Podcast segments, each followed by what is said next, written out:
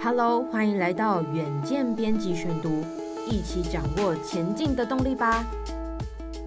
各位听众朋友，大家好，欢迎收听编辑选读。在二零二二年十二月二十七号的时候，蔡英文总统就拍板定案哦，二零零五年后出生的男性哦，都要服一年期的义务役哦。那不晓得你身边有没有朋友，或者是你的亲人啊，或者是你自己的孩子，是不是就有遇到这样子的一个变动哦？那听众朋友可能会好奇说，诶，那如果说兵役延长了，会真的很操吗？还是说他的这个训练内容啊，会有什么不同？远见杂志的记者呢，林世祥就访问到了这个专家来详细的做分析。那么就请收听接下来的文章，那也请记得要锁定接下来的两集哦。我们邀请到了《远见杂志》的总编辑李建新，还有《远见杂志》的记者林世祥，来针对这个兵役的延长来做详细的分析。那么，请听接下来的文章。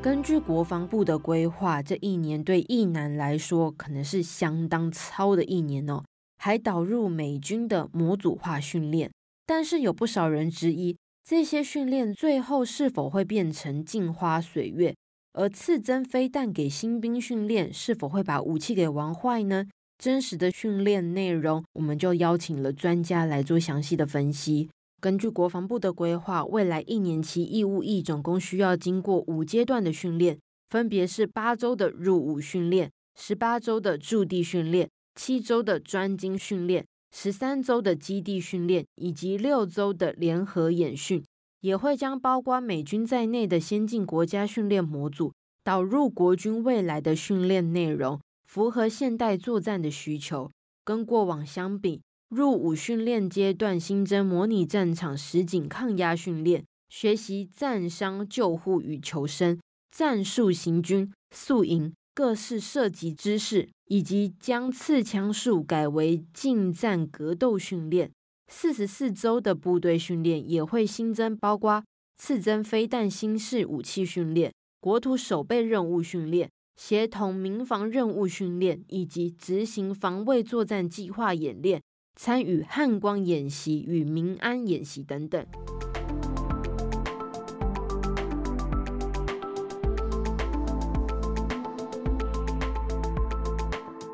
这样听下来啊，大家一定会觉得说，哇，真是非常的琳琅满目啊，你听得眼花缭乱。那么这些超演的内容，其实就是象征着过去啊，国军呢、都是在扫地割草，然后拿扫把的时间多过枪支，这样子的刻板印象，就是政府想要打破的，希望让未来民众服役有个精实的一年哦。那么针对当前的改革，中华战略前瞻研究协会研究员他就认为了。这套流程看起来很严格、很精实，但是实际上有许多受限的因素。这个计划最后可能会变成镜花水月，看起来很漂亮，但是实际上却难以执行。尤其是最关键的两个阶段：基地训练以及联合演训。目前台湾能够做基地训练的地方，以步兵来说，只有陆军北侧中心以及南侧中心。三军联合作战训练基地只有屏东保利山，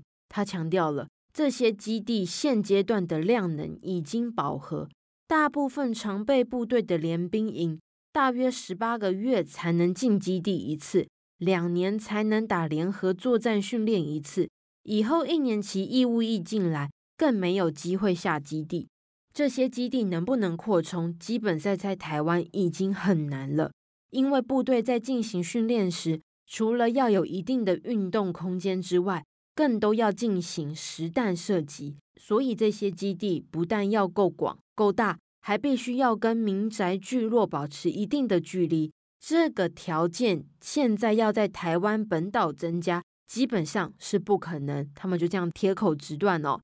再来是国防部规划，让每位一男都能射击超过八百发实弹。那么研究员就更担忧了，可能只会沦为纸上的目标。国军现阶段靶场本来就不足，限制又非常多。例如，国军在杨梅的一个靶场，为了避免扰民，一天二十四小时只能使用四点五小时。此外，国防部规划未来一年期义务役要去学习操作刺针、标枪飞弹，但是目前国军对于刺针飞弹射手要求完训后至少还要再服役一年，就是因为这类武器需要一定程度的精密度。如果完训后没有几个月就退伍，恐怕就会变成是说，永远是半生不熟的人在操作维护武器。这个规划不是完全做不到，但是风险其实不小。是否能够落实，就是相当值得考虑的内容哦。另外，这次兵役改革，政府也宣布要将美军模组化训练导入到未来国军的训练内容。国防安全研究院国防战略及资源研究所所长苏子云他就解释了，模组化训练是欧美先进国家训练军队的方式，目标呢就是系统性的将一位平民转化成军人，大致上可将训练内容分成四大阶段，分别是心理调试、体能训练、兵器操作、结训。美军将这四大阶段再切割成八十个科目，包括要训练基本战技、体能锻炼、战场救护、装备保养、枪支故障排除等等。那么这些内容全部都要在十周以内完成。那么苏子云就说道：“其实近期国军在训练内容上已经有类似的训练方式内化了，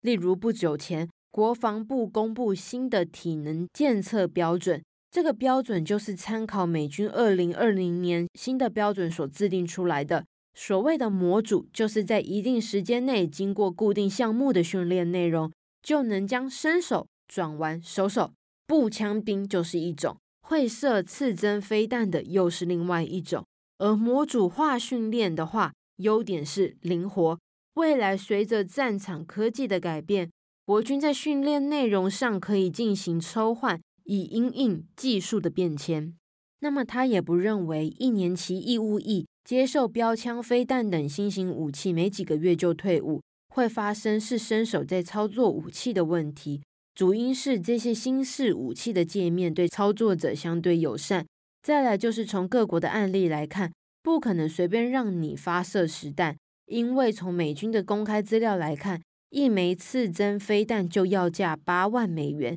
一枚标枪飞弹也要十七万美元，不可能每个人都打实弹。那么苏子云也认为，新兵役制度的推出不会大幅改变国军的建军规划。未来各式飞弹，包括长程的防空防舰飞弹以及短程的刺针标枪飞弹，这些精准打击的不对称武器数量有望增加。面对陈平时期的中共灰色地带威胁。台湾还是要有一定比例的军机、军舰，才能监控共军的动向。以后的军事投资可能不对称兵力达到六十 percent，传统兵力为四十 percent，不会是过去零和一的情况。以上就是今天的编辑选读。如果你喜欢远见 Air，欢迎赞助或是留言给我们。如果想了解更多细节，欢迎参考资讯栏的链接。最后，请大家每周锁定我们，陪你轻松聊财经、产业、国际大小事。下次再见，拜拜。